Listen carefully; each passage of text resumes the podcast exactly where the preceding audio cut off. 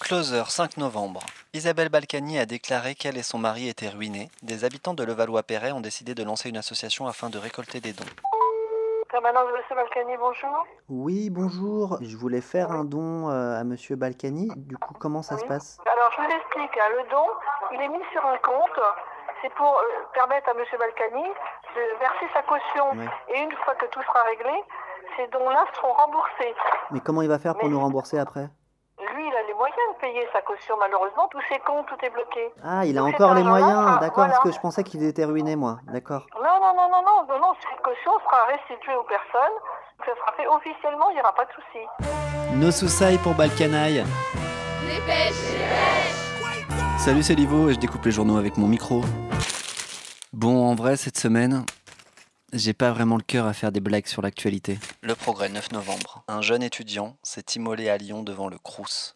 C'est un, un camarade euh, qui était dans les, les plus hauts échelons euh, de, de bourse. Qui, qui Alors, lui, c'est touchait 50 euros Bastien. Par mois. Qui milite dans le Et, même euh, syndicat que l'étudiant. Du fait de son deuxième redoublement euh, cette année, sa bourse a été suspendue. Un témoin de la scène qui travaillait sur un chantier s'est précipité avec un extincteur et des pompiers ont prodigué les premiers secours. Et c'est quelqu'un qui était en résidence étudiante euh, par le passé, qui aujourd'hui euh, logeait chez une camarade. Et sachant aussi que récemment, euh, il avait fait une demande d'aide exceptionnelle au Crous qui lui a été refusée.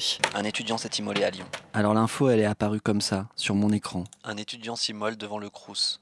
Il a quand même pris feu devant ce- le Crous. Entre la privatisation de la Française des Jeux Ça me touche parce que je suis étudiante. et le débarquement de plaques de cocaïne sur les plages de l'Atlantique. Moi-même, je suis censée toucher une bourse que je n'ai toujours pas touchée depuis septembre. Entre le dernier tweet de Trump Malheureusement, il n'est pas le seul dans cette situation-là. Et et des promos pour le dernier film de Polanski. il y en a beaucoup d'autres qui crèvent en silence, entre guillemets, et euh, il faut faire quelque chose pour ça. Alors pour en savoir plus, comme d'hab, j'ai épluché les journaux. J'ai dû tourner beaucoup de pages avant de trouver des infos. Une du progrès 11 novembre, Olympique lyonnais, la rechute.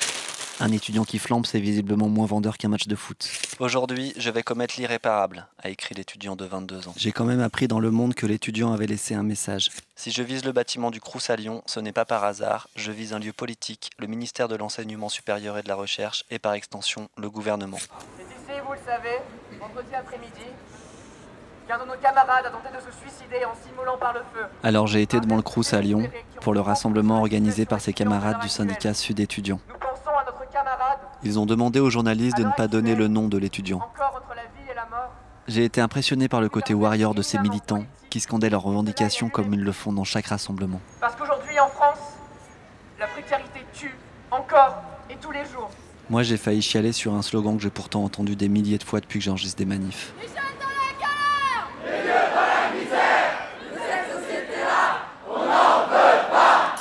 La Croix, 11 novembre. Un étudiant sur 5 vit en dessous du seuil de pauvreté et 1 sur 3 renonce à des soins pour des raisons financières. On le sait que les étudiants sont dans des conditions de merde. Parfois ils viennent en tenue de travail, parfois ils dorment en cours parce qu'ils sont trop fatigués pour suivre les cours.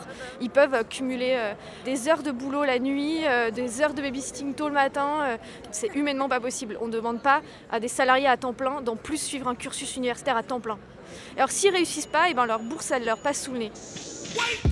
Et pendant ce temps-là sur LCI, Et la première te dit J'ai deux enfants, je suis seule, je suis au SMIC. C'est sûr qu'elle s'en sort pas à ce niveau-là. l'éditorialiste Julie Gradiani évoque la précarité. Je connais pas son parcours de vie à cette dame. Qu'est-ce qu'elle a fait pour se retrouver au SMIC Est-ce qu'elle a bien travaillé à l'école Est-ce qu'elle a suivi des études Et puis si on est au SMIC, eh ben faut peut-être pas divorcer non plus dans ces cas-là.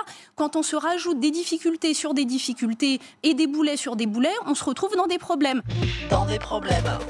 Dépêche. Dans son message, euh, il y a aussi quelque chose de plus large que la précarité étudiante qu'il évoque. Il évoque euh, le fascisme, les politiques et puis aussi les médias. Euh, oui, parce que son acte euh, intervient dans un moment extrêmement sensible. On voit une aggravation des problématiques de racisme, l'omniprésence dans les médias, des débats autour de l'immigration, euh, du voile. Euh, ce racisme aussi est l'écran de fumée. Le voile. Le voile, Le voile. voile, voile, islamique. Une mère voilée. La maman porte un foulard. Une maman voilée. Un chiffon sur la tête. Voile des bonnes sœurs. Retirer son voile. Interdiction du voile. Comme on interdit un uniforme SS, tout simplement. Et avec un pas de son voile, il n'aurait pas eu de problème. Dimanche, je joue au foot. Dans le message que l'étudiant de Lyon 2 a laissé avant de s'immoler, il a aussi accusé les éditorialistes. Il m'est arrivé de prendre le bus ou un bateau où il y avait quelqu'un avec un voile et je suis descendu. Le Parisien. Ils occupent les plateaux, décryptent l'actualité, débattent jusqu'à saturation. Ces éditorialistes qui font l'opinion. Du coup j'ai voulu savoir si les éditorialistes étaient au courant qu'ils étaient mis en cause par l'étudiant. Oui, c'est Francis Gisbert à Paris. J'ai appelé Franz-Olivier Gesbert, Ouais, mais enfin, moi, qu'est-ce que je raconte là-dessus Ah, qui parle d'islamisme chaque semaine ou presque dans son édito du magazine Le Point. De toute façon, je connais pas bien le- l'affaire, il faudrait que je dise la lettre, et puis tout ça, mais là, j'ai pas le temps. mais il n'avait pas le temps. Je rentre dans une réunion, donc je peux pas. Et puis j'ai longuement discuté avec Christophe Barbier. Je me lève pas le matin en me disant je vais parler du voile. euh, Christophe Barbier, c'est l'homme à l'écharpe rouge qui enchaîne deux éditos par matin sur BFM. Et visiblement, il savait pas que l'étudiant de Lyon 2 avait cité les éditorialistes. pas vu le texte précis. Alors je lui ai lu le passage. Alors il dit Luttons contre la montée du fascisme qui ne fait que nous diviser et du libéralisme qui crée des inégalités. J'accuse Macron, Hollande, Sarkozy et l'Union européenne de m'avoir tué en créant des incertitudes sur l'avenir de tous et toutes. J'accuse aussi Le Pen et les éditorialistes d'avoir créé des peurs plus que secondaires. Ouais, vous voyez, c'est- c'est quand même dans son désespoir un message un peu confus, un peu fourre-tout, euh, qui euh, me semble pas porter une argumentation extrêmement solide. Ce qui est dommage, c'est qu'il n'ait pas trouvé euh, aussi dans son entourage amical ou familial des, des soutiens, des gens pour l'écouter. C'est peut-être ça aussi sur quoi on doit travailler dans le milieu étudiant. C'est pas seulement la précarité euh, économique, hein, c'est aussi cet isolement psychologique souvent. Je trouve ces propos extrêmement blessants et inadaptés. Parce que là, on ne parle pas de quelqu'un qui était un, un laissé pour compte. Il a un milieu familial qui faisait tout pour l'aider.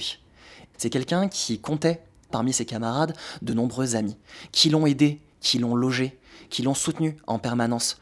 L'aide qu'il a manquée, c'est cette aide publique qu'il aurait dû avoir en tant que précaire. Ça t'a mis en colère en tout cas, Christophe Barbier. Un éditorialiste, c'est avant tout un- un expert de rien. Le Ah. Monde. L'étudiant a conclu son dernier message par Vive le socialisme, vive l'autogestion, vive la Sécu.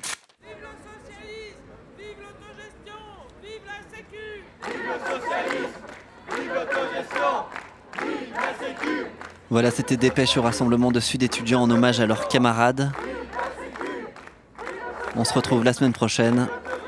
Et d'ici là, n'oubliez pas de faire un don à Balkany. Vous mettez votre téléphone euh, portable et votre euh, boîte mail qu'on puisse vous informer quand euh, on remboursera les- l'argent. Bon bah très Voilà. bien, mais sinon moi je peux lui laisser l'argent à Patrick. hein. Arte. Eh ben, écoutez, ça sera reversé de votre choix sur une association et, et, euh, on vous tiendra informé. Point.